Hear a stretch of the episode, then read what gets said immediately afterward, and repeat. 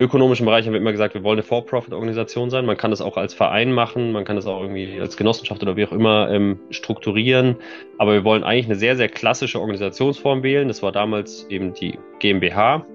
Da gab es ja auch das Thema Verantwortungseigentum zum Beispiel noch nicht. Ähm, wir wählen die GmbH als Form. Warum? Weil wir zeigen wollen, dass man es auch anders machen kann. Damit dass wir andere Dinge in den Vordergrund stellen können, äh, nämlich Impact und Verantwortung. Und dass wenn wir irgendwann an den Punkt kommen, in dem wir hoffentlich sehr, sehr viele Gewinne machen, dass wir die auch reinvestieren in weitere gute Dinge. Und ähm, deswegen, das Ziel war schon auch, dieses Wirtschaftssystem mit, mit zu verändern ein Stück weit äh, und den For-Profit-Gedanken zwar zu leben, aber nach hinten zu stellen. Willkommen bei einer neuen Episode Gespräche von morgen. Hier spricht dein Host Jonathan und heute habe ich Fabian Eckert bei uns zu Gast, der zusammen mit seinem Co-Gründer Recap gegründet hat. Sie haben sich ein Mehrwegsystem einfallen lassen, damit wir weniger Müll produzieren. Und in unserem Gespräch geht es sehr viel um das Thema Werte, wie ich es hinbekommen kann. Ihnen zum Beispiel ist das Thema Nachhaltigkeit sehr, sehr wichtig. Das in meiner Organisation so zu tragen, dass das Team damit in Resonanz geht und ich auch entsprechend Mitarbeitende finde, die an diese Vision glauben. Ein weiteres großes Thema, was wir uns angeschaut haben, ist das Thema Überforderung. Weil bei vielen ist es ja so, die haben so viel Begeisterung für die Themen, für die sie brennen, dass es dann tatsächlich auch zu einer Überreizung führen kann. Und Fabian spricht sehr offen über persönliche Betroffenheit, was dieses Thema angeht. Und ich bin mir sicher, es gibt hier sehr viel, was du für dich mitnehmen kannst. Ich habe einiges für mich gelernt, vor allen Dingen was das Thema betrifft. Welchen Impact kann ich als einzelne Person haben? Ich wünsche dir ganz viel Spaß beim Zuhören. Herzlich willkommen, lieber Fabian, zu den Gesprächen von morgen. Ich freue mich sehr auf unser Gespräch heute. Hallo Jonathan, schön, dass ich da sein darf. Ich würde gern mit einem persönlichen Thema einsteigen, weil ich habe in einem Interview von dir gelesen, dass mit Blick auf das Thema Gründen eine Herausforderung oder etwas, womit du nicht unbedingt gerechnet hattest, war das Thema Stress, dein Stresslevel. Aber ich habe dann auch gelesen, dass du über die Jahre gelernt hast, besser damit umzugehen. Und mich würde total interessieren, wie du damit umgehst, wie sich das bei dir auswirkt und ähm, vor allen Dingen auch mit Blick auf dein Team, ähm, wie du in der Kommunikation mit deinem Team damit umgehst, vielleicht auch im privaten Umfeld. Ähm, vielleicht kannst du da mal ein bisschen deine letzten Jahre Revue passieren lassen und mit uns teilen, ähm, was das für dich bedeutet. Ja, ähm, sehr gerne. Das ist eine, sehr große Frage. Ähm, aber wo fange ich an? Ich fange mal da an, dass ich, dass ich, glaube ich, über die Jahre gelernt habe, dass es ja, oder ist ja auch bekannt, es gibt ja sehr unterschiedliche Formen von Stress. Und ich glaube, ich habe die Auswirkungen auch von positivem Stress ähm, deutlich unterschätzt. Mhm. Und ähm, hatte dann 2019 auch in der Zeit, äh, in der Tat, äh, eine Zeit, in der ich ähm, mal etwas zurückgetreten bin und zwei Monate auch nicht äh, im Büro war. Nicht ausgelöst durch negativen Stress, sondern eher ausgelöst durch positiven Stress und einfach durch sehr, sehr, sehr viel Vollgas geben. Und ähm, mhm.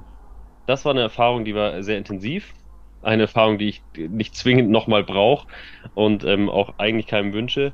Und ähm, weil du gefragt hast nach dem Umgang, ich glaube, der Umgang damit ist, äh, das ist ja auch einer der Kernwerte bei Recap, die wir leben, Transparenz. Äh, wir ja. sprechen über diese Themen, wir probieren gemeinsam dafür zu sorgen, dass Stress nicht zum Problem wird, egal ob positiv oder negativ. Ähm, und die Realität sieht aber trotzdem so aus, dass Stress mittlerweile eine, eine ähm, ja, Gesellschaftskrankheit geworden ist, die uns ja allumfassend immer wieder erreicht. Und ähm, genau, ich weiß nicht, ob ich deine Frage damit ganz gut beantworten konnte, aber äh, das fällt mir so spontan ein. Was hast du dann in den zwei Monaten gemacht? Wie sahen die denn aus, als du dich da rausgenommen hast? Und wann hast du gemerkt, okay, ist es wichtig, dass du dich jetzt rausnimmst? Ähm, in den zwei Monaten habe ich einfach vor allem probiert, wieder klare Gedanken zu fassen und irgendwie ähm, mich selbst zu sortieren und mir die Frage zu stellen, wie ich denn in Zukunft meine Tage und meinen Arbeitsalltag strukturiere, damit ich eben nicht das, äh, nicht mehr in das Gefühl von Überforderung komme. Und ähm, wie habe ich es gemerkt? Ähm, da, da gab es nicht viel nicht zu merken, würde ich sagen. es war relativ alternativlos, da mal einen ziemlich harten Cut zu machen und zu sagen, ähm, ich brauche jetzt mal eine Pause. Äh, ja. Du hast ein Thema angesprochen, wo ich auch mit dir darüber sprechen wollte. Das ist tatsächlich die Gestaltung deines Tages, deiner Wochen, dass du dich nicht überfordert fühlst. Was hast du angepasst oder wie generell gehst du deine Tage an? Ich meine, so als Gründer in der Aufbau-Anschubsphase hat man ja immer das Gefühl, okay, es geht immer noch mehr, man könnte noch deutlich mehr in den Tag reinpacken. Ähm, was waren so deine zentralen Learnings? Ja, ähm, also am Ende geht es, glaube ich, natürlich sehr viel um Selbstorganisation ähm, und um die Struktur, die ich mir als Gründer, Geschäftsführer in dem Fall, ähm, auch die Strukturen, die ich um mich herum baue, ähm, um, um dann möglichst viel von der, von der Last, die so ein Tag mit sich bringt, auch irgendwie abzugeben. Ähm, und was habe ich ganz konkret gemacht in der Situation? Ähm, wir haben oder hatten dann auch schon zu dieser Zeit, haben wir gerade eine, ähm, eine Assistenz ähm, eingelernt, die uns in der Organisation des Alltags unterstützt. Und da bin ich mittlerweile auch, ähm, kann ich komplett blind vertrauen, was ich sehr genieße. So, ich gehe eigentlich unvorbereitet in meine Tage, mehr oder weniger. Ähm, weil ich weiß, dass meine Tage durchstrukturiert sind und ich denen folge und ich weiß auch, dass ich zum richtigen Zeitpunkt eigentlich die richtigen Informationen finde, um, ähm, um dann das, was ich gut kann, und das gilt es ja auch dabei rauszufinden, was kann ich selbst gut, wo kann ich meinen Wert beitragen, ähm, um das dann bestmöglich eben einzubringen in die Organisation. Ich habe gerade ein Buch gelesen von Miriam Meckle, Brief an mein Leben, was mich sehr berührt und sehr bewegt hat. Ich weiß nicht, ob du es kennst, aber es gab einen Satz, über den habe ich sehr lange nachgedacht, weil sie hat geschrieben, Menschen sollten nicht funktionieren, Menschen sollten leben. Wenn ich mir das jetzt anhöre und du sagst, du gehst in einen Tag und der Tag ist durchstrukturiert, kann ich mich maximal damit identifizieren. Ich habe das Gefühl so, bei mir ist so, die Executive Assistant sagt häufig, okay, der Tag läuft halt durch, so die Woche läuft durch und es ist so, ich finde das cool, weil ich merke, okay, es geht richtig was voran. Und ähm, ich habe auch in einem Interview von dir gelesen, du sagst, okay, es ist irgendwie krass, wie schnell viereinhalb Jahre rumgehen können oder fünfeinhalb Jahre. Aber wie gelingt es dir, dieses, diesen Spagat zwischen, okay, du funktionierst und du kriegst es gut hin, deine ganzen Tasks zu erledigen und irgendwie eure Ziele zu erreichen und euren Gesellschaftern und Investoren und Co. gerecht zu werden versus, okay, aber du hast auch noch das Gefühl zu leben, richtig lebendig zu sein, in deiner Kraft zu sein und nicht nur einfach zu sagen, okay, der Tag läuft halt durch. Ja, ich glaube, das hängt ganz, ganz stark von den Themen ab, mit denen wir uns auch beschäftigen oder mit denen ich mich dann auch beschäftige und ähm, und natürlich von dem, was sonst im Leben noch stattfindet. Ne? Das Leben besteht zwar auch zu einem großen Teil jetzt schon ähm, auch aus Arbeiten, aber ähm, ich bin zum Beispiel vor drei Monaten Vater geworden und bin und gehe natürlich jetzt in einer Rolle, die gar nichts mit der Arbeit zu tun hat, nochmal ganz anders auf und habe einen ganz anderen, ja. ganz anderen Kontaktpunkt, einen neuen Kontaktpunkt zum, zum Leben außerhalb der Arbeit ähm, geknüpft. Und ähm, deswegen, ich würde sagen, es gibt die Wochen, die gehen einfach rum und sind gut strukturiert und gehen mir aber auch ordentlich auf die Nerven, um das so zu sagen, ähm, weil es einfach Themen sind, die mich nicht faszinieren, die mich nicht inspirieren, die mich nicht antreiben. Ähm, das ist aber dann der Rolle geschuldet. So in der Geschäftsführung ja. muss man sich manchmal auch mit Themen beschäftigen, oder in, eigentlich in jeder Rolle der Organisation muss man sich ja immer mal wieder mit Themen beschäftigen, die einen nicht ähm, zwingend antreiben. Ich glaube, wichtig ist, dass das mhm. Verhältnis stimmt und dass man da irgendwie dann schon zu einer Balance kommt, die äh, regelmäßig Phasen beinhaltet, wo man sich denkt, geil, jetzt kann ich mal richtig gestalten. Ähm. Jetzt kann ich mal richtig was vorantreiben. Jetzt, jetzt ist auch wieder irgendwie mein, mein Sweet Spot gefragt, wo ich, wo ich wirklich wirken kann und mhm. ähm, nicht Themen, die, die halt irgendwie keinen Spaß machen. So, am Ende geht es mhm. um Spaß, es geht um Lebenszeit, um quali qualitativ hochwertige Lebenszeit und am besten ähm, verbringt man die mit Themen, die Spaß machen, die das Gefühl von Wirkung erzeugen.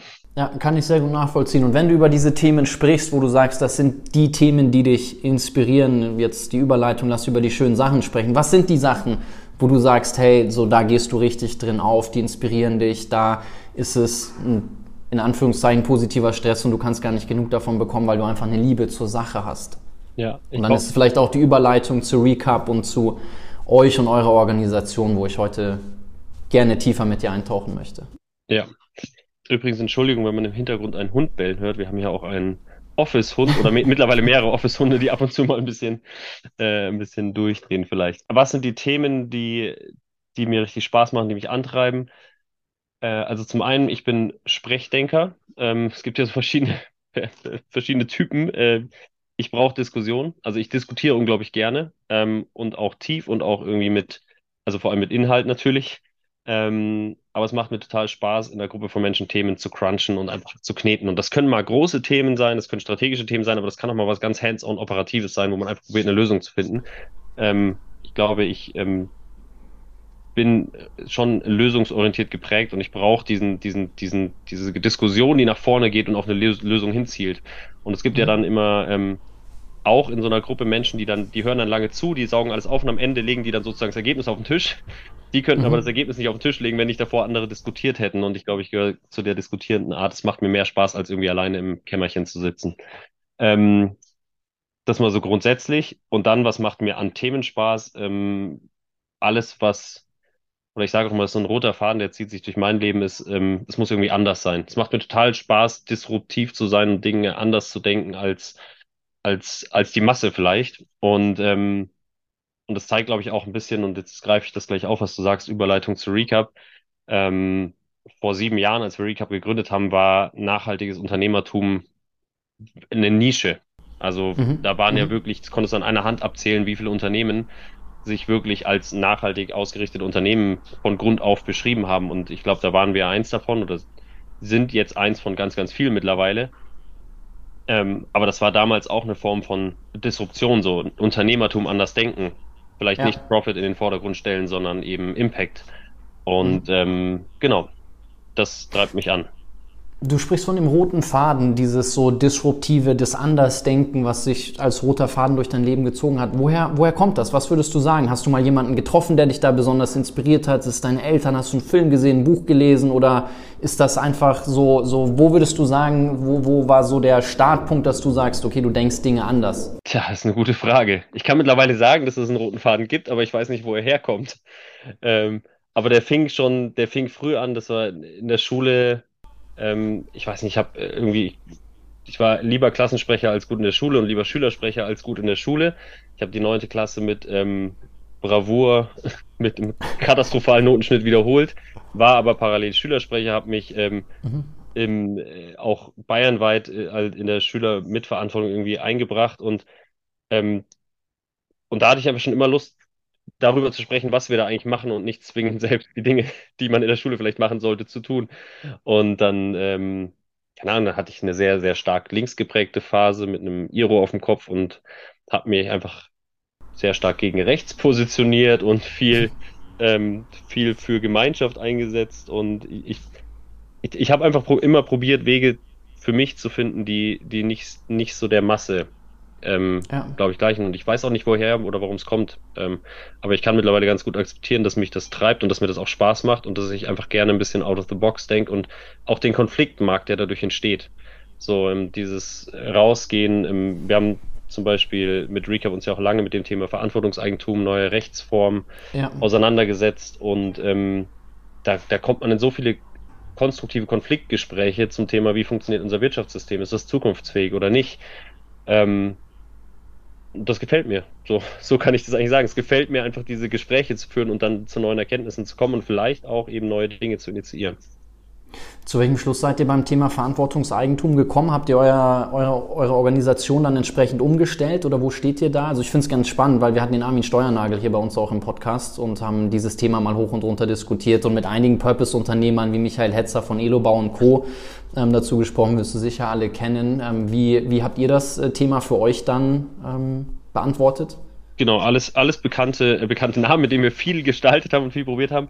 Ähm, wir haben mit Recap einfach vor sieben Jahren einen anderen Weg eingeschlagen. Ähm, und diesen, diesen ander, dieser andere Weg führt auch dazu, dass wir als Recap nicht äh, in diese Rechtsform, wenn sie denn dann kommt als Rechtsform, aber auch aktuell nicht in ein Verantwortungseigentumskonstrukt wechseln ähm, werden.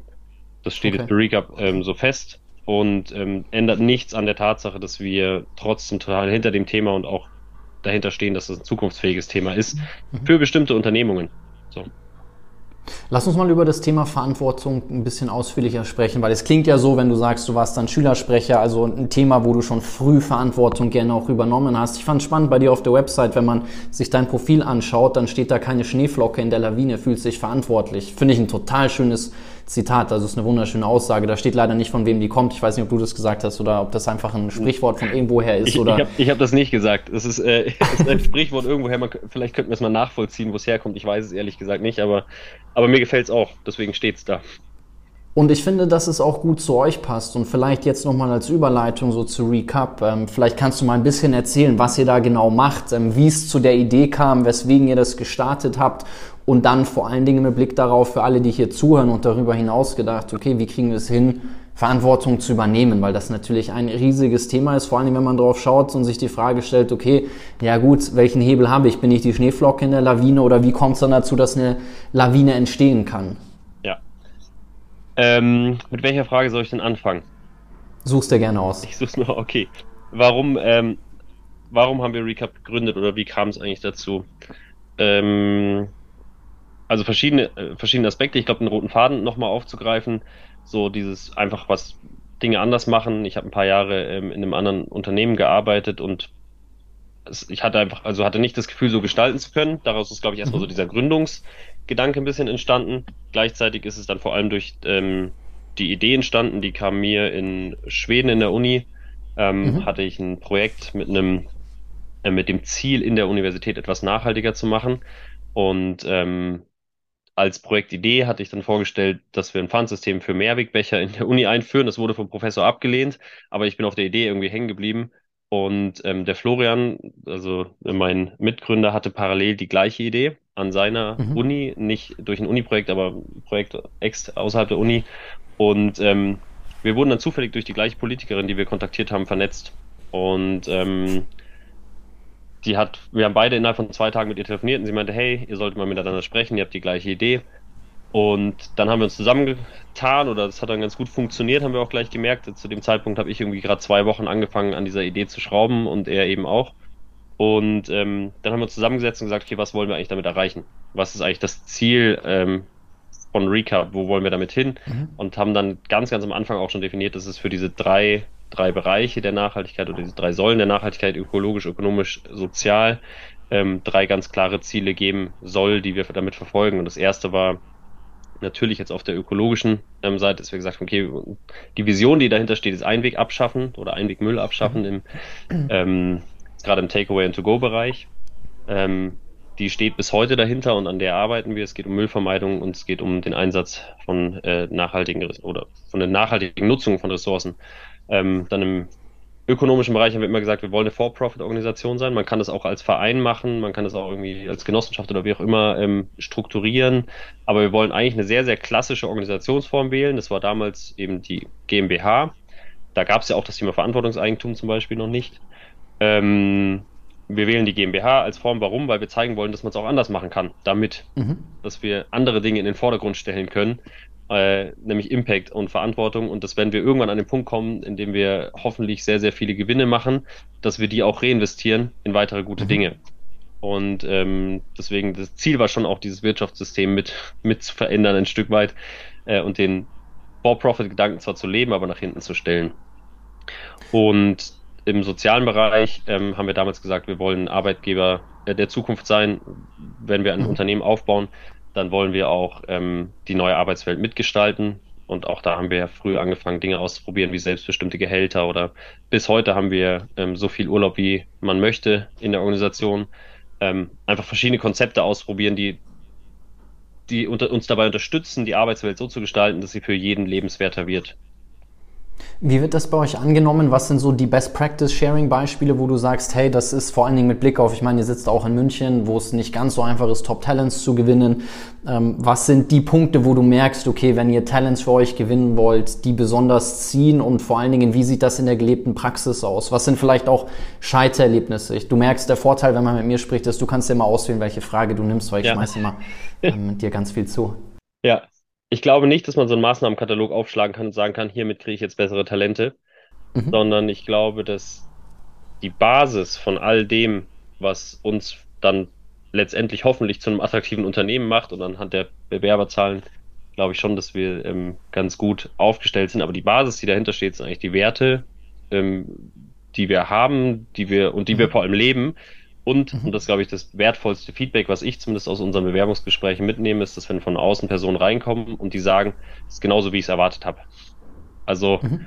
diese, Mhm. diese Authentizität auch zu haben und zu sagen, okay, das, was wir nach außen irgendwie als Marke repräsentieren, das leben wir auch nach innen und das leben wir auch Ja. wirklich nach innen. Und natürlich ist hier nicht alles, ne, nicht alles super und alles total geil und wir haben keinen Konflikt und so, das stimmt ja nicht. Aber ich glaube, dass wir schon ähm, sehr authentisch sind in dem, was wir tun und dass die vier Werte, die wir für uns als Kernwerte definiert haben, auch sehr gelebt werden.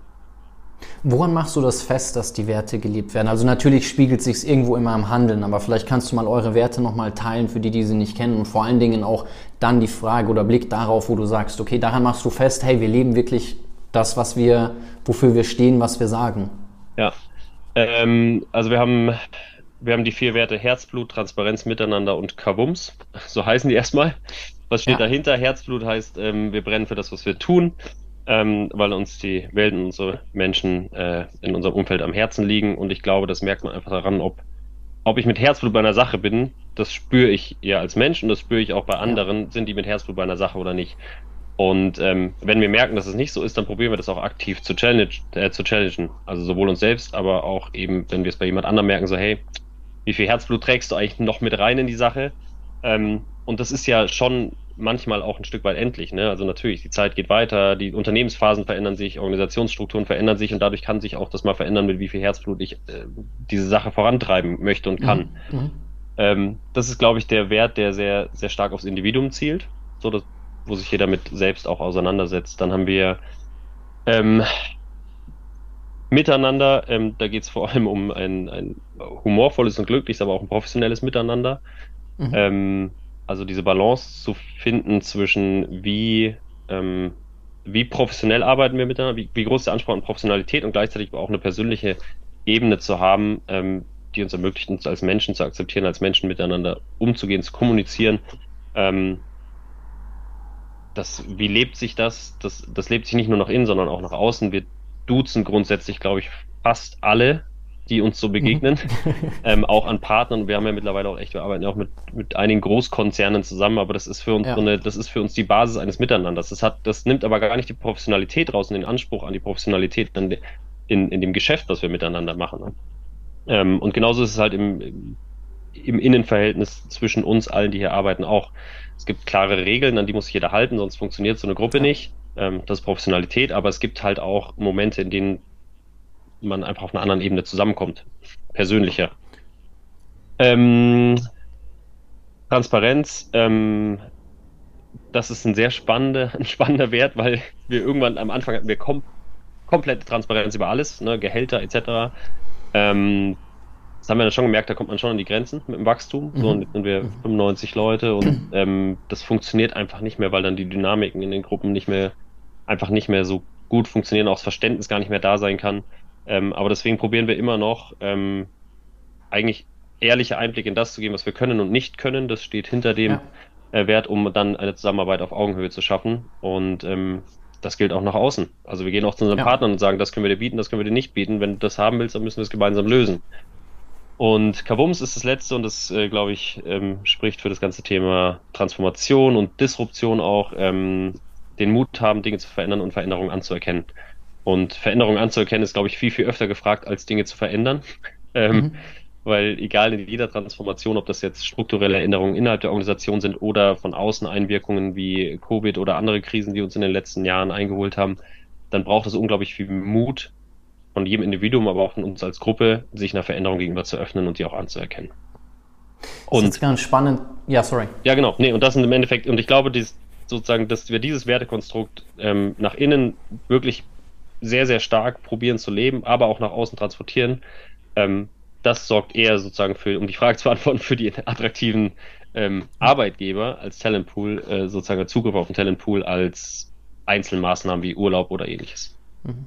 Wollte ich gerade ansprechen, so dieses Thema nach innen, wie sich das nach außen auswirkt, weil wenn man sich zum Beispiel auch anschaut, wer hat dann bei euch investiert, wen habt ihr mit dazu geholt, glaube ich, zieht der ja sehr stark dann die Investoren an, die genau sowas unterstützen. War das für euch oder wann kam die Entscheidung, dass ihr gesagt habt, okay, ihr holt externes Kapital mit rein? Wie habt ihr auch entschieden, wen ihr mit dazu nehmt und ähm, wie haben die sich bei euch angedockt? Also ich glaube natürlich sehr stark, wenn man sich eben ansieht, wer, wer bei euch mit drin ist, dann ist da ein, ein unmittelbarer Match eigentlich gegeben. Ja, also, also wann haben wir uns entschieden, Kapital an Bord zu holen? Äh, in dem Moment, wo wir festgestellt haben, dass wir jetzt in einem Wachstumsmarkt angekommen sind, ähm, der, der sich nicht aus organischem Wachstum finanzieren lässt. Also da, dadurch, dass jetzt auch eine Gesetzesänderung kam und seit 1.1.23 ist ja die ähm, Mehrwegangebotspflicht da und eigentlich müssten fast alle Gastronomiebetriebe in Deutschland Mehrweg anbieten. Mhm. Ähm, und dann ist irgendwie klar, das schafft man aus eigener Kraft nicht. Da muss man investieren davor in, in, in alles, von, von Marketing bis Einkauf. Ähm, und es war aber auch ziemlich am Anfang schon so, dass klar war, entweder man skaliert diesen Markt oder man lässt es, aber du kannst da nicht so, dich so da langsam dahin entwickeln. Ähm, und wen haben wir uns reingeholt als Investor, beziehungsweise wen haben wir auch angezogen? Ähm, ich glaube, auch da haben wir probiert, bestmöglich irgendwie ein, ein Werteset zu fühlen Ähm, und gleichzeitig war uns immer wichtig, dass wir nicht an, äh, an Fondsstrukturen hängen. Also wir wollten, ja. wir wollten nie in eine Position kommen, in der Recap zu einem Verkaufsprodukt wird. Ja. Und, oder zum Verkaufsobjekt und wir sozusagen davon abhängig sind, dass irgendwo eine Renditeerwartung entsteht, sondern mhm. unser mhm. Ziel war eigentlich immer, dass wir sagen, wir wollen Kapital reinnehmen, das mit uns wachsen kann, ähm, das sich weiterentwickeln kann, aber wo in keinem Moment eigentlich die zwingende Notwendigkeit entsteht, ähm, wie bei einem Fonds, der eine Laufzeit von acht Jahren hat, da ist halt irgendwann ja. Schicht im Schacht so. Und ähm, das haben wir eigentlich ausgeschlossen mit dem, was wir jetzt an Bord haben. Das ist ein schöner Ansatz. Also da finde ich, merkt man immer sehr stark, wenn man sich das anschaut, okay, welchen Druck hast du dann natürlich auch in dem Fall als Gründer, wenn du sagst, du holst dir bestimmtes Geld rein, ist immer die Frage, okay, was für ein Geld will man haben? Ähm, du hattest gerade die Gesetzesänderung angesprochen, die jetzt ähm, 2023 in Kraft getreten ist mit der, mit der Mehrwegspflicht und hast gesagt, Gastronomen müssten das machen. Heißt das, sie machen es noch nicht? Oder vielleicht kannst du auch, vielleicht starten wir mal einen Schritt weiter hinten, bevor wir über diese Gesetzesänderung sprechen und vor allen Dingen, was das für euch heißt. Vielleicht kannst du einfach noch mal kurz für Laien wie mich und alle, die hier zuhören, ähm, erklären Unterschied ähm, Einweg versus Mehrweg, was da eigentlich dahinter steckt was die Auswirkungen sind. Ich habe irgendwo gelesen, dass irgendwie 2,8 Milliarden Einwegbecher allein in Deutschland irgendwie pro Jahr über die Theken gehen, was eine unfassbare Zahl ist, wo man sich auch die Frage stellt, okay, was passiert dann eigentlich mit diesen 2,8 Milliarden Bechern? Dann gibt es sicherlich auch schöne Studien, wie man ausrechnen kann, wie viel Tonnen Müll ist das Ganze, also so von, von, von welchen ähm, Mengen wir da überhaupt sprechen, ist ja unfassbar. Ja. Ja, ich kann dich jetzt so ein bisschen mit Zahlen erschlagen, aber ich möchte es vielleicht so gestalten, dass man noch folgen kann. Ähm, ja. die, die wichtigsten Zahlen sind, glaube ich, ähm, 13 Milliarden Einwegverpackungen, ähm, die so in diesem Getränke- und Essen-to-go-Bereich ähm, jährlich anfallen. Ähm, jetzt hast du gerade diese 2,8 Milliarden Einwegbecher genannt, daher kommen wir, damit haben wir angefangen. Das sind übrigens nur Coffee-to-go-Becher. Ist noch nicht, äh, wow. ist nicht Cola oder Fanta oder ähnliches. Ähm, und, ähm, und wenn man das nochmal verdeutlicht, das sind 320.000 pro Stunde und dann wird es irgendwie langsam greifbar, finde ich. Ähm, also wenn ich mir vorstelle, jede Stunde 320.000 ähm, Einweg-Coffee-to-go-Becher, das ist eigentlich so der, das, was uns damals dazu gebracht hat, zu sagen, okay, es ist irgendwie absurd. Weil das ja nicht nur, das ist total absurd. ja nicht nur Müll, also es ist natürlich auch Müll, aber es ist nicht nur Müll, sondern es ist Müll, es ist ähm, Umweltverschmutzung, weil die Dinge halt, ne, geh mal mit offenen Augen durch eine Stadt, die Dinge landen meist oder sie landen schon im Müll, aber halt auch oft nicht. Ähm, und es ist vor allem unglaublich viel Geld. Also wenn du einen durchschnittlichen Einkaufspreis von Pi mal Daumen 10 Cent für einen Einwegbecher hast, kannst du mir überlegen, was wir in der Stunde an Kohle auf die Straße schmeißen, an Müll. Und das ist natürlich, das hat irgendwie so alles dazu geführt zu sagen, hey, was könnte man dagegen machen? Und ähm, genau, also das ist mir erstmal so das, das Bild in Zahlen zu fassen. Und dann gibt's ähm, Einweg, Mehrweg, was ist der Unterschied? Ähm, also sagt es ja schon aus, das eine kann man einmal benutzen, das andere mehrmals. Ähm, ja. Aber die Einwegverpackungen, die wir heute für Getränke und für Essen to go nutzen, sind in der Regel ähm, einfach super schwer recycelbar oder gar nicht recycelbar, weil sie aus Verbundstoffen bestehen. Ähm, so ein Kaffeebecher besteht, man denkt vermeintlich mal aus Papier, aber logischerweise, wenn es nur Papier wäre und ich würde Kaffee reinkippen, würde der Kaffee unten rauslaufen. Das heißt, äh, von innen beschichtet mit, ähm, mit einer hauchdünnen Plastikschicht. Ähm, das macht das Recycling unglaublich schwierig. Ähm, dann bei den Essensboxen gibt's ja alles von Styropor bis hin zu Aluverpackungen. Ähm, alles eben ein unglaubliches Investment in einmal kurz 15 Minuten essen oder trinken und dann wegschmeißen. Und ähm, den Gedanken von Mehrweg kennen wir in Deutschland von den Pfandflaschen. Und eigentlich mhm. haben wir die Pfandflasche kopiert äh, und auf andere Produkte übertragen, auf Becher und Bowls. Ähm, mit dem gleichen Gedanken, wenn eine Verpackung möglichst oft rotiert, möglichst oft wiederverwendet wird, dann erzielt sie einen ökologischen Vorteil gegenüber einer Einwegverpackung. Und je nachdem, mit welcher Verpackung man das jetzt vergleicht, kann man sagen, zwischen 10 und 20 Nutzungen ähm, ungefähr erzielt man dann einen ökologischen Vorteil gegenüber der Einwegverpackung. Und wenn du jetzt einen Becher hast und den tausendmal nutzen kannst, dann kannst du sagen, okay, ich kann hier echt einen, ähm, einen signifikanten ökologischen Vorteil erzielen, erzielen. Und das ist der reine ökologische Impact von dem, was wir was wir jetzt machen und dann, ähm, dann glaube ich auch, dass wir mit unserem Produkt sehr, sehr stark auch sozusagen in der Speerspitze einer, einer gesellschaftlichen Veränderung stehen, weil es eben ein mhm. so präsentes Produkt ist und wir durch diesen Einweg-Kaffeebecher, der irgendwie so im Fokus steht, oder standen jetzt die Einweg-Essensverpackung, ähm, sehr, sehr einfach zeigen können, wie man anders mit Müll umgehen kann oder auch, dass man ein Mhm. Gefühl dafür entwickelt, dass wir ganz, ganz im Alltag ganz viel Müll produzieren, den wir eigentlich nicht produzieren müssen. Ne, ich nehme ja den Gedanken mit, gehe in den Supermarkt, kaufe zwei Äpfel und denke mir, stecke ich die jetzt in so eine Plastiktüte oder lege ich sie halt so aufs Band? Dann Mhm. lege ich halt so aufs Band. Und, Ja. ähm, und darum geht es, glaube ich, auch ganz viel in dem, was, was wir auch in unserer ähm, Kommunikationsarbeit machen. Eigentlich Bewusstseinsveränderung. Ich finde es immer noch total abgefahren, diese 13 Milliarden versus 80 Millionen ähm, Bürger und Bürgerinnen, die wir haben. Da muss ich mir mal vorstellen, im Schnitt pro Tag pro Person, was das bedeutet, ist ja völlig, Ja, völlig Wahnsinn. krass. Ähm, jetzt sagst du Bewusstseinsveränderung. So, ich finde es spannend mit Blick auf die Haltung der Menschen natürlich, weil wir hatten mal eine Partnerschaft mit euch, wir machen einmal im Jahr ein richtig großes Event und dann hatten wir euch als Partner dabei und haben gesagt, okay, jeder kriegt am Anfang ein Goodie Bag und dann ist da ein Recap-Becher mit drin, äh, mit Blick auf äh, natürlich, dass man dann einen Becher während der zwei, drei Tage Event hat und sich damit den Kaffee holt, äh, versus halt 10 bis 12 oder wie viele Kaffee man auch immer trinkt. Ähm, für uns war es ganz interessant zu beobachten, wie das angenommen wurde und wie nicht, weil natürlich eine Haltung, irgendwie diese bequeme Haltung, ähm, wie kämpft ihr dagegen an? Wie, kämpft, wie, wie, wie kriegt ihr es hin, eine Bewusstseinsänderung in Form von, okay, ich bin jetzt nicht faul und sage, ja, ich nehme hier einen Becher und dann schmeiße ich ihn halt weg, weil dann ähm, muss ich mich danach nicht drum kümmern, hinzu, okay, nee, ich habe jetzt einen Becher und diesen Becher, so wie man es vielleicht früher noch von Kindergeburtstagen kennt, wo dann der Name draufsteht und dann hat man die drei, vier Stunden beim Kindergeburtstag den einen Becher, damit nicht viermal die Spülmaschine laufen muss. Ähm, wir hatten eine gemischte Reaktion darauf ähm, bei unserem Event. Also gefühlt haben dann trotzdem viele bei der Kaffeemaschine am zweiten Tag doch gefragt, hey, so gib mir einfach einen Becher, Ja, einen Einwegbecher. ja, deswegen heißt es auch Bewusstseinsumstellung oder Veränderung und nicht schon Ja. ähm, ein, eingetreten ist es noch nicht. Ähm, Ich Mhm. glaube, also wie gehen wir damit um? Ähm, auch da gibt's, wir haben ja so verschiedene Kontaktpunkte zum Kunden, zum Konsumenten. Natürlich über unsere Partner. Ähm, das heißt, wenn ich jetzt, ich möchte jetzt keine Namen irgendwie nennen, aber es gibt größere Bäckereien, große Tankstellenketten, die Partner sind. Ähm, und ähm, eine, eine sehr große Bäckerei aus dem Süden, die hat zum Beispiel 100% Mehrweg. Ähm, die haben einfach gesagt, wir, also oder in dem Gespräch, in dem wir gemeinsam Mehrweg dort eingeführt haben, haben wir gesagt, okay, wozu nutzt ihr noch Einweg? Und dann haben sie gesagt, ja, wir brauchen wir eigentlich nicht, können wir mal weglassen, wir gucken mal, was passiert.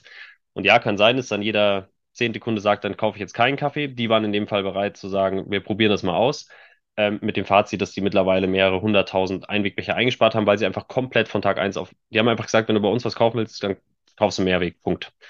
Ähm, das ist ein Kontaktpunkt, der funktioniert natürlich sehr gut, ähm, braucht aber auch eine, eine, eine spezielle Kundengruppe, die darauf anspricht, ne? Und das ist natürlich nicht, nicht jetzt nicht überall in Deutschland an jedem Punkt genauso. Und ähm, da, wo, da, wo wir das nicht schaffen von der Durchdringung vom Mehrwegangebot her, also wo das Mehrwegangebot sozusagen die Bewusstseinsveränderung schafft, ähm, da probieren wir das über unsere Marke, über die Kommunikation, über die Identifikation mit der Marke auch zu stärken. Und ich glaube schon, dass ähm, in vielen großen Städten in Deutschland ist, gehört der Recap so ein bisschen zum, zum Stadtbild schon ein Stück weit. Ja. Man sieht einfach viele Menschen, die Mhm. mit einem mintfarbenen Becher rumlaufen. Und ähm, da haben wir es, glaube ich, schon geschafft, über die Marke so auch ein bisschen so diesen Anker zu setzen und zu sagen, ja, damit möchte ich mich identifizieren, damit fühle ich mich irgendwie äh, dem Richtigen angeschlossen. Ähm, genau, das funktioniert natürlich gut. Und dann gibt es noch eine, eine verborgene Ebene und das ist ähm, alles, was Netzwerk und ähm, nennen wir es Lobbyarbeit auch betrifft. Also wir Mhm. probieren sehr, sehr viel im Hintergrund mit Städten, Kommunen, mit, ähm, mit Regierungen gemeinsam dafür zu sorgen, dass Mehrweg zu einer Alternative, zu einer ernst genommenen und nachhaltigen Alternative auch wirklich heranwachsen kann oder weiter wachsen kann. Und ähm, da bemühen wir uns einfach sehr stark, äh, überall mit im Spiel zu sein. Hattet ihr irgendeine Kommunikationskampagne oder irgendwas, was ihr mal gemacht habt, wo du gemerkt hast, da war der Impact besonders hoch, da hast du richtig gemerkt, okay, im Zweifel ist ja auch die Frage, ist das dann wie Neujahresvorsatz und dann sage ich, okay, jetzt habe ich eure Kampagne gesehen und dann mache ich es mal ein, zwei Wochen und dann verfalle ich in alte Muster oder wie kriegt ihr es hin, dass es dann auch irgendwie beständige Touchpoints gibt? Habt ihr da vielleicht auch Kooperationspartner? Ähm, jetzt im Idealfall natürlich wäre es irgendwie, dass du sagst, du hast Apple oder so und dann kriegst du jeden Tag deine kleine Push-Ding da drauf, was natürlich nicht geht, aber ähm, da gibt's ja ganz viele andere Anbieter da draußen, dass man immer mal wieder so einen kleinen Anstupser bekommt. Ja, Ähm, ich glaube, dafür ist am Ende die Lösung Netzwerk. Ne? Also wir sind jetzt, okay. heut, jetzt heute sind wir mit 21.000 ähm, und ein paar ähm, Ausgabestellen in Deutschland, in denen du unser System nutzen kannst, haben wir schon ein Netzwerkdichte erreicht, wo eigentlich jeder, der mit offenen Augen durch die Welt geht, sollte uns schon irgendwie mal zu Gesicht bekommen, wenn ähm, er oder sie ähm, To-Go oder Takeaway konsumiert in irgendeiner Art und Weise. Ja.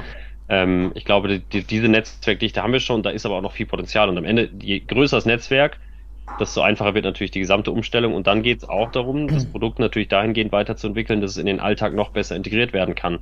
Ähm, die Pfandflasche ist für uns alle ja schon Standard geworden. Also kein, du musst keinem, niemandem, der in Deutschland lebt, musst erklären, wie die Pfandflasche funktioniert. Ja. Und, ähm, und da müssen wir natürlich mit unserem Produkt auch hin. Das ist das, wo wir hin. Wir müssen einfach mhm. genau den gleichen Standardwert erreichen wie eine Pfandflasche. Äh, hört sich irgendwie vielleicht nicht mehr so sexy an, ist aber das Ziel, was wir, ist das Ziel, was wir, was wir verfolgen. Was siehst du da als größte Hebel oder wie könnte man jetzt mit Blick auch auf die Menschen, die hier zuhören, so wie könnte man euch das supporten, zu sagen, dass diese, sage ich mal, total erstrebenswerte Vision, die ihr da habt, ähm, dass man da euch ein bisschen Wind noch zusätzlich unter die Flügel pusten könnte, falls ihr das gebrauchen könnt? Also erstmal jeder, der zuhört, soll, sollte natürlich das System nutzen. Dann ist schon mal, ja. haben wir schon mal einen Schritt nach vorne. Ne? Ähm, jede eingesparte Verpackung ist ein Win auf der Strichliste. Und, ähm, und dann gibt es Dinge, die, die glaube ich, wir machen müssen, wo wir Hausaufgaben zu tun haben. Das ist das System einfach noch besser zu gestalten, noch convenienter zu werden. Also ähm, automatisierte Rück Abgabeinfrastruktur, ähm, so wie wir das von der Pfandflasche auch gewöhnt sind, im Lebensmitteleinzelhandel, ähm, über Automaten und Co. Also mhm. einfach, dass wir uns dort vom, vom Produkt, von der Dienstleistung her weiterentwickeln. Und, und der letzte Punkt ist, ähm, ich weiß auch nicht, vielleicht hört jemand aus der Politik zu, ähm, das Gesetz, was wir heute haben, ist einfach nicht ausreichend für das, was man damit erreichen wollte, glaube ich, oder was wir generell damit erreichen können. Und ähm, ist ja immer diese Frage, eine lieb, gern diskutierte Frage ist so Verbot oder freiwillig oder wie macht man das? Mhm. Ähm, wir sind bei, bei Mehrwegprodukten in der Gastronomie, sind wir an einem Punkt angekommen, wo es mehr als genug Alternativen gibt. Ähm, also der, der Markt ist mittlerweile total bereit, Einweg abzuschaffen. Und meiner Meinung nach braucht es jetzt auch mal ähm, ein sehr, sehr klares Statement aus der Politik, ähm, dass wir Einwegverpackungen abschaffen. Und ähm, das ist ein Hebel, den, der ist noch nicht umgelegt. Wir bewegen uns zwar dorthin, aber da ist schon noch gibt es schon noch ein bisschen Potenzial. Deswegen dein Konjunktiv vorhin, dass du gesagt hast, müsste. Genau. Oder? Genau, okay. deswegen der Konjunktiv ist es so, dass wir jetzt schon mit gutem Gewissen sagen können, das Marktpotenzial von oder Gastronomen, Gastronominnen, die von der Mehrwegangebotspflicht betroffen sind, sollten ungefähr, machen wir es mal ganz grob, 100 bis 150.000 Betriebe in Deutschland, ne? je nachdem, welche Zahlen man anguckt, mal mehr, mal weniger, aber sagen wir mal über 100.000 Betriebe in Deutschland, ähm, heute wissentlich, also das, das, was wir wirklich wissen, in Mehrwegsystemen untergebracht, ähm, sind noch keine 40.000. Ähm, das heißt, es gibt ganz, ganz, ganz viele Gastronomiebetriebe da draußen, die aktuell keine Mehrwegsysteme anbieten. Warum? Weil es ein Gesetz gibt, aber keine Exekutive. Es gibt keine, es gibt niemanden, der vorbeikommt und sagt, hältst du das Gesetz ein? Es wird eben in vielen Städten und Kommunen noch nicht kontrolliert. Es kommt jetzt so langsam, es ist ja auch erst drei Monate alt, muss man auch sagen, ne, bis sich solche Strukturen ähm, jetzt gerade mit äh, der, der Struktur, die wir in Deutschland haben, unterschiedliche Länder und ähm, Zuständigkeiten, dauert das ein bisschen, aber ähm, die Kontrollen braucht es halt, damit auch alle dann wirklich sagen, ja, okay, jetzt kümmere ich mich um eine Mehrweglösung und da sind wir heute ein ganzes Stück von entfernt. Wäre aber eigentlich naheliegend. Ich meine, das ist ganz witzig. Ja, vor zwei Wochen musste ich so eine Gastwirt-Unterricht, ähm, musste ich an sowas teilnehmen. Frag nicht warum, ich fand es auch ganz furchtbar. Aber ich habe gelernt, wie so Kontrollen ähm, stattfinden. Und an sich wird ja eigentlich jede Gastronomie immer mal wieder kontrolliert. Und ob man sagt, okay, man guckt jetzt, sind die Pfannen sauber und gibt es irgendwelche äh, Sachen mit der ähm, Lagerung von irgendwelchen Lebensmitteln und man schaut mal, wie wird eigentlich Einweg versus Mehrweg eingesetzt. Also ist ja total naheliegend zu sagen, ich, ich überprüfe das mit. Ist dann die Einweglobby so stark oder woran liegt das? Nee, das ist, ich glaube, das hat einfach wirklich was, ähm, da geht es jetzt nur um Umsetzungszeit. Ähm, das, okay. wird, das wird schon kommen, aber das, das wie es halt so ist, dann kommt die Frage, hm, macht es jetzt bei uns, macht es die Ordnungsämter oder machen es die Veterinärämter oder wer, wer kontrolliert es eigentlich? Ähm, das, nachdem das halt nicht einheitlich auf ganz Deutschland gestülpt wird und man sagt, okay, in ganz Deutschland ist jetzt ist jetzt diese Gruppe dafür verantwortlich, das zu kontrollieren, ähm, dauert es einfach, bis sich das in die Strukturen eingeschliffen hat. Aber wir haben jetzt schon große, ähm, äh, oder München ähm, ist jetzt schon an einem Punkt auch, wo wir, wo es auch schon mal eine Information an Gastronomiebetriebe gab. Übrigens, wir kontrollieren das jetzt und übrigens ähm, bis zu 10.000 Euro Bußgeld, wenn man sich nicht äh, an die Mehrwegangebotspflicht mhm. hält. Und dann geht wieder die Frage los, was heißt eigentlich sich daran halten? Das ist halt jetzt auch noch nicht mhm. ausreichend definiert mhm. im Gesetz, weil wenn ich jetzt in Schriftgröße 12 mehr an die Tür schreibe, ich habe auch Mehrweg und dann unterm Tisch irgendwie eine Mehrwegverpackung liegen habe, ähm, dann, dann komme ja. ich dieser Pflicht von nach, dieser Angebotspflicht ähm, oder nicht. Und das, und das sind jetzt halt Dinge, die geschärft werden müssen. Aber im, Grund, ja. im Grundsatz ist einfach der Anspruch nur mehr, dass man Mehrweg als Angebot verpflichtend macht, im Vergleich zu wir schaffen einen Weg einfach ab oder wir hauen drauf und machen eine ordentliche Steuer auf einen Weg. Ähm, da, da ist der Anspruch einfach ähm, schon noch etwas schwach. Ja, ja. Vor allem, weil so, es die Alternativen gibt. Ja, es gibt ja nicht nur ja. uns, es gibt ja auch andere Mehrwegsysteme und wenn der Wettbewerb, wir sind mittlerweile alle so weit, dass wir sagen, wir kriegen das hin, lasst uns einen Weg mhm. rausnehmen.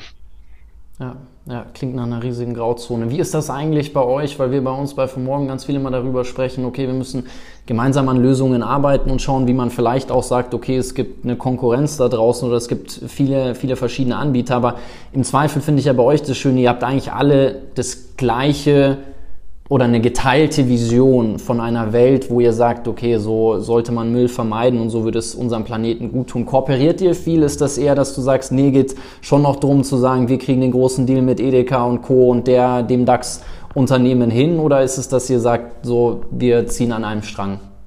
Ähm, also die unterliegende Vision ist, glaube ich, für alle gleich. Das stimmt. Mhm. Das ist ja auch in anderen Wettbewerbsumfeldern in der Regel so, dass da man ja. den Wettbewerb, der entsteht ja um die gleich, um, die, um das gleiche Ziel ähm, und ist, Frage ist dann, was ist das Ziel?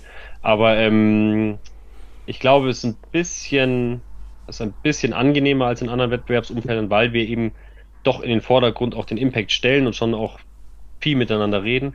Gleichzeitig, ähm, es gibt jetzt noch keine wirklich guten Kooperationen unter den verschiedenen Anbietern. Ähm, okay. Und das, glaube ich, ist auch gut, weil mhm. dieser Markt dann wiederum noch nicht weit genug entwickelt ist, ohne Wettbewerb gut bestehen zu können. Und ja. der Wettbewerb befeuert natürlich unglaublich das, was wir tun. Ähm, jedes Mal, wenn jemand anders was Geiles auspackt, dann gucken alle hin und denken sich, ah, Mist, müssen wir auch machen.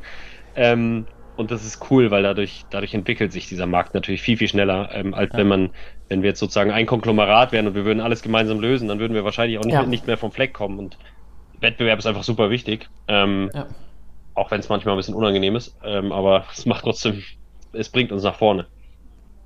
Ich finde ja, eins der größten unternehmerischen Herausforderungen besteht darin, ein wirklich tragfähiges Geschäftsmodell zu entwickeln. Wie, wie sieht das bei euch aus? Hattet ihr von Anfang an das klare Bild zu sagen, okay, so sieht unser Geschäftsmodell aus oder habt ihr das immer wieder nachgeschärft oder wie kann man sich generell euer Geschäftsmodell vorstellen? Im, im Grundsatz äh, ist es ziemlich einfach. Die mhm. Idee des Geschäftsmodells war es immer, dass wir sagen, wir, wir, wir bauen ein Netzwerk auf ähm, und äh, eine Netzwerkinfrastruktur, die man nutzen kann. Und dafür zahle ich als äh, Gastronom, Gastronomin eine äh, monatliche Gebühr. Und das ist im Endeffekt wie so ein Abo-Modell, kannst du sagen. Ne? Und ähm, bei uns zahlen alle Partner, die bei uns im System sind, zahlen eine monatliche Gebühr äh, an Recap. Das ist unsere, äh, unser Recurring Revenue, der ist gut planbar, mit dem können wir langfristig uns stabil aufstellen und äh, kommen ganz gut, kommen ähm, damit ganz gut voran. Und zusätzlich können sich dann im, oder im Rahmen dieser Partnerschaft können sich alle unsere Partner äh, Pfandverpackungen von uns leihen, äh, so viele sie eben brauchen, Becher und Bowls. Und so haben wir, wir wollten keine Becher verkaufen, ähm, sondern wir haben immer gesagt, wir brauchen eine stabile Basis. Das muss irgendwie monatlich wiederkehrend sein. Und deswegen ähm, bauen wir das Ganze auf so einem Modell auf, das eben monatliche Gebühren beinhaltet.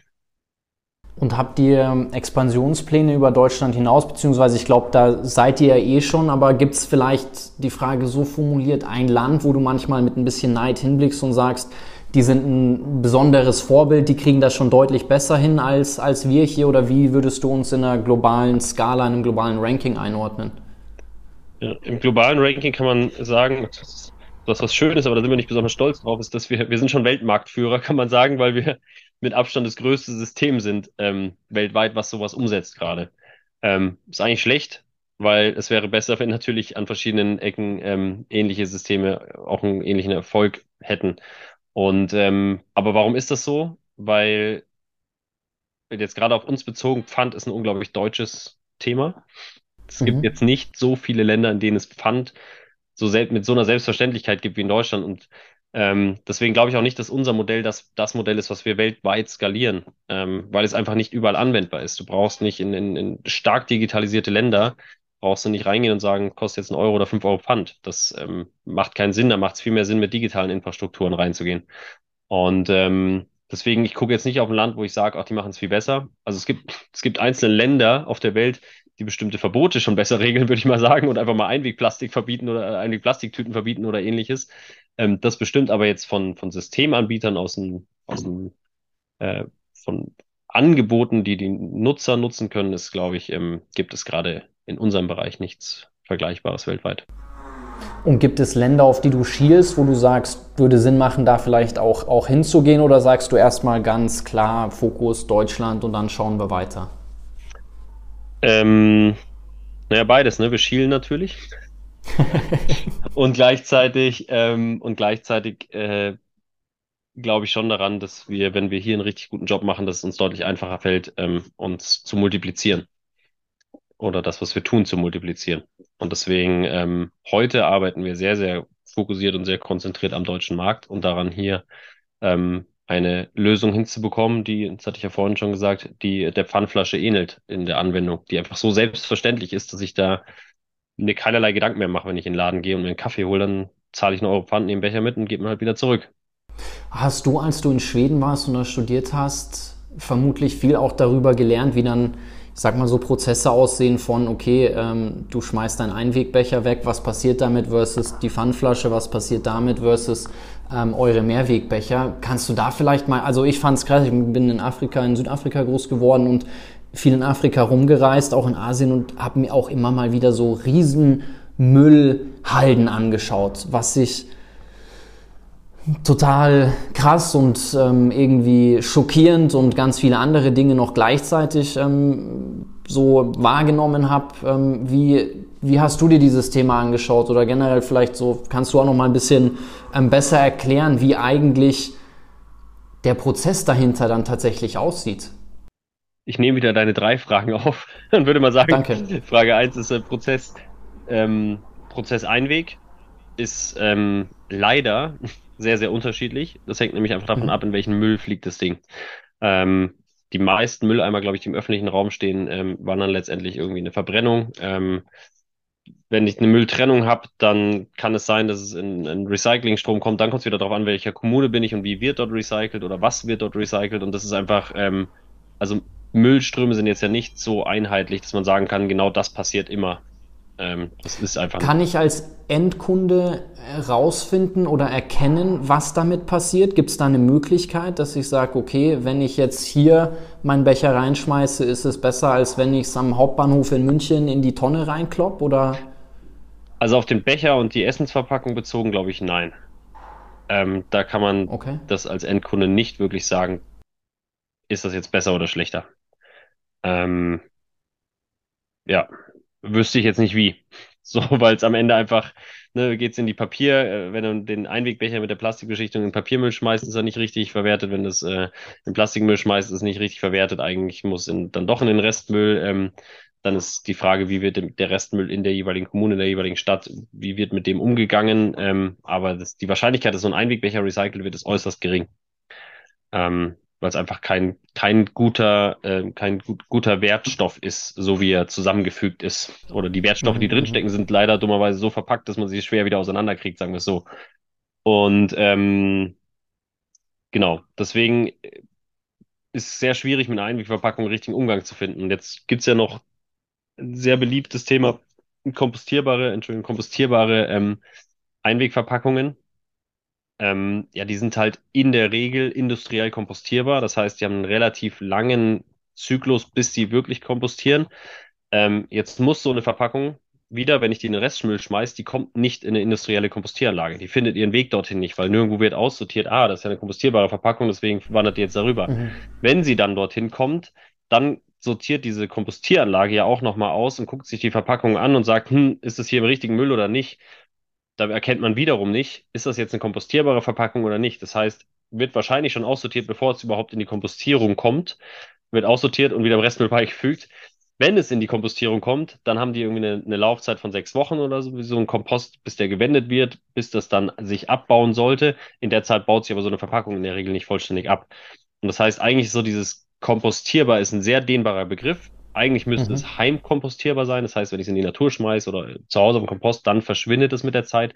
Das tun aber jetzt die klassischen biologisch abbaubaren Verpackungen, die wir so im, im, so im Regal finden, tun das nicht. Also es ist auch sehr, sehr schwierig. Ähm, ne, die haben natürlich andere Rohstoffe im Hintergrund. Das ist vielleicht schon einen Ticken besser, aber am Ende ist eine Einwegverpackung, ähm, die keinen guten Kreislauf findet. Ähm, genau. Dann hast du gefragt nach der Pfandflasche. Ähm, was unterscheidet jetzt eigentlich die Pfandflasche von einem, von einem Recap-Rebowl-System? Ähm, da gibt es ein zentrales Clearing. Ne? Das kennen wir alle. Wir gehen zum Supermarkt, wir gehen die Flaschen zurück. Äh, die, die wird abgeholt, ähm, die wird sortiert, die wird gereinigt, die wird dem Abfüller wieder zur Verfügung gestellt und kommt wieder in Umlauf. Das brauchen wir bei Recap und Rebowl gar nicht, sondern was wir brauchen ist, die Verpackung muss einfach zurück zu einem der Gastronomiebetriebe. Kann mhm. dort gereinigt und direkt wieder eingesetzt werden. Das heißt, wir haben keine komplett zentralisierte Logistik und müssen alles immer regelmäßig wieder durch diese Mitte führen, sondern eigentlich mhm. sind wir dezentral im Sinne, dass ich als Konsument bei Kaffee A mir einen Becher mitnehme und den bei Kaffee B zurückgebe. Der wird gereinigt und wieder eingesetzt, fertig. Und wenn die Produkte ans Ende ihrer Laufzeit kommen, dann nehmen wir die von den Partnern zurück und können sie dann gezielt im Recycling hinzufügen. Okay, verstehe. Und wenn ich praktisch ein Partner von euch bin und nicht das Glück habe, dass bei mir immer wieder die Sachen äh, zurückgebracht werden, melde ich mich dann bei euch ähm, und sage, hey, ich habe äh, keine, keine Becher und keine Rebowls mehr oder wie läuft das ab? Genau, also wir machen, okay. ähm, unsere Dienstleistung ist im Endeffekt das Clearing. Ähm, das heißt, habe ich zu viele ähm, äh, Produkte bei mir stehen, dann holen wir die ab ähm, und äh, führen sie dem System wieder zu. Habe ich zu wenige Produkte, kann ich jederzeit nachbestellen.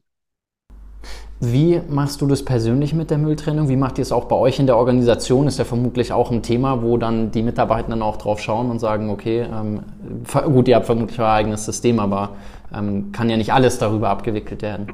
Ja, also erstmal eine Einwegverpackung kommt hier nicht rein. nee. In der Tat ist es schon ein paar Mal passiert in der Vergangenheit, dass irgendwie Einwegverpackungen ihren Weg hier reingefunden haben. Das ist dann immer ein sehr ähm, äh, amüsanter Moment, könnte man sagen. Da wird man schon sehr schräg angeguckt. Also ich, ich habe wirklich seit Gründung, ähm, ich kann mich nicht erinnern, dass ich seit Gründung aktiv mal äh, mir irgendwie eine Einwegverpackung noch geholt hätte, weil ich es auch total absurd fände, es zu tun. Ähm, mhm. Aber du hast gerade gefragt, wie privat und wie ähm, beruflich. Ähm, wir folgen hier dem klassischen Trennsystem der Stadt. Wir haben okay. Plastik, Bio, Restmüll, ähm, Glas, ähm, wird natürlich alles irgendwie separat äh, getrennt und wandert dann entsprechend in die Container. So einfach. Verstehe. Ich würde gerne mit dir abschließen, ähnlich wie wir gestartet sind. Also wir hatten über deine persönlichen Erfahrungen gesprochen und ich, wir haben immer einige Menschen, die hier zuhören, die mit dem Gedanken spielen zu sagen, gründe ich, gründe ich nicht, ähm, wie ist das eigentlich so im unternehmerischen Dasein? Was würdest du sagen mit Blick auf deine letzten fünf, sechs, sieben Jahre sind so zentrale Learnings, die du den Menschen, die sich Gedanken darüber machen, sollte ich gründen, will ich gründen, ist natürlich auch der Riesenunterschied, weil sollten, äh, man sollte natürlich nicht, sondern es muss aus einem herauskommen. Aber was sind so die zentralen Punkte, wo du sagst, hey, die würdest du noch ähm, den Menschen, die hier zuhören, mit auf den Weg geben, aus deiner Erfahrung heraus? Das ist total spannend, weil sich diese Frage, die, die kommt ja öfter mal. So, was, was kann man denn so einfaches mitgeben an Wins? Und es verändert sich ja unglaublich mit der Perspektive, ähm, mhm. die man in jeder Phase einer Gründung oder eine, eine, eines wachsenden Unternehmens so hat. Ähm, aus heutiger Sicht würde ich sagen, die ersten Men also ich würde, ich würde von Anfang an probieren, ein Team mit Erfahrung aufzubauen. Ähm, das aber aus heutiger Sicht, weil das jetzt das ist, was uns weiterhilft. Ähm, was damals total genial war, war, dass wir nur Menschen hatten, die ähm, durch Intuition geleitet waren und die eigentlich keine Erfahrung hatten. Und das hat auch mhm. ganz, ganz viel Neues und Disruption reingebracht. Das heißt, mhm. ähm, also erstmal ist es so gar nicht so einfach zu sagen, das, das ist das, was ich mitgeben würde, aber das, die Basics, die sich konsequent durchziehen, da waren wir vorhin auch schon im Gespräch über die letzten sieben Jahre. Ich glaube, das Wichtigste ist diese, dass, dass man in einer Wertegemeinschaft handelt und dass egal, mhm. ob ich das jetzt, welche Partner ich mir suche, mit wem ich zuerst arbeite, die ersten Kunden, die ich mir suche, auch gar nicht zu unterschätzen, so mit welchen Kunden arbeite ich, auch dass die sozusagen erstmal im gleichen Werteset sind. Das wird natürlich für immer nicht möglich sein, aber ähm, das sind die Menschen, mit denen man dann gestaltet, wie so eine Organisation wächst und ähm, einfach sich da vom Bauch führen zu lassen und auch zu trauen, auf den Bauch zu hören und zu sagen, das sind die Menschen, mit denen ich gestalten möchte, ähm, gerade in der Anfangsphase, äh, weil dadurch entsteht unglaublich viel positive Energie. Und ähm, mhm. alle anderen Menschen, mit denen man vielleicht nicht gestalten möchte, die kommen später noch irgendwie dazu auf anderen Wegen. Und jetzt meine ich gar nicht in der Organisation, sondern natürlich auch Partner, Kunden etc. Das kann ja nicht immer alles 100 Prozent sozusagen eine Wertegemeinschaft sein, aber ähm, das gibt unglaublich viel Kraft und Energie und ähm, zieht keine Energie und dieses, alles, was Energie zieht, möchte man nicht mitnehmen, glaube ich. Ja. Ich finde es schön, und, dass du es an den Menschen festmachst. Also das, das gefällt mir sehr gut. Und ich finde es vor allen Dingen schön, wie häufig du den Begriff gestalten in den Mund nimmst, weil das, glaube ich, da geht es ja ganz stark darum zu sagen, okay, ich kann wirklich was gestalten, aber ich glaube, du wolltest noch eine Sache ergänzen. Ähm, nee, ich glaube, also mehr, mehr brauche ich gar nicht ergänzen. Ähm, und sonst sage ich immer, wenn jemand fragt, so, ja, und wie hast du denn angefangen, einfach machen. So, das, den, Moment, den Moment der Frage, wie fange ich an, kann man überspringen, ähm, indem man einfach. Indem man anfängt. Indem man einfach, indem man einfach anfängt, egal mit was. Ähm, alle Bereiche einer Organisation müssen sich mit der Zeit entwickeln und das, was ich am besten kann, damit fange ich mal an und dann, dann wird es laufen.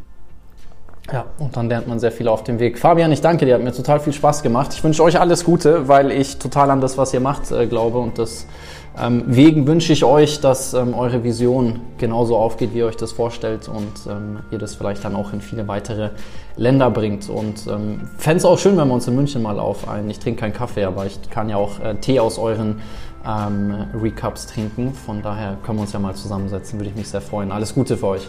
Vielen lieben Dank, Jonathan. Es hat mir auch sehr viel Spaß gemacht.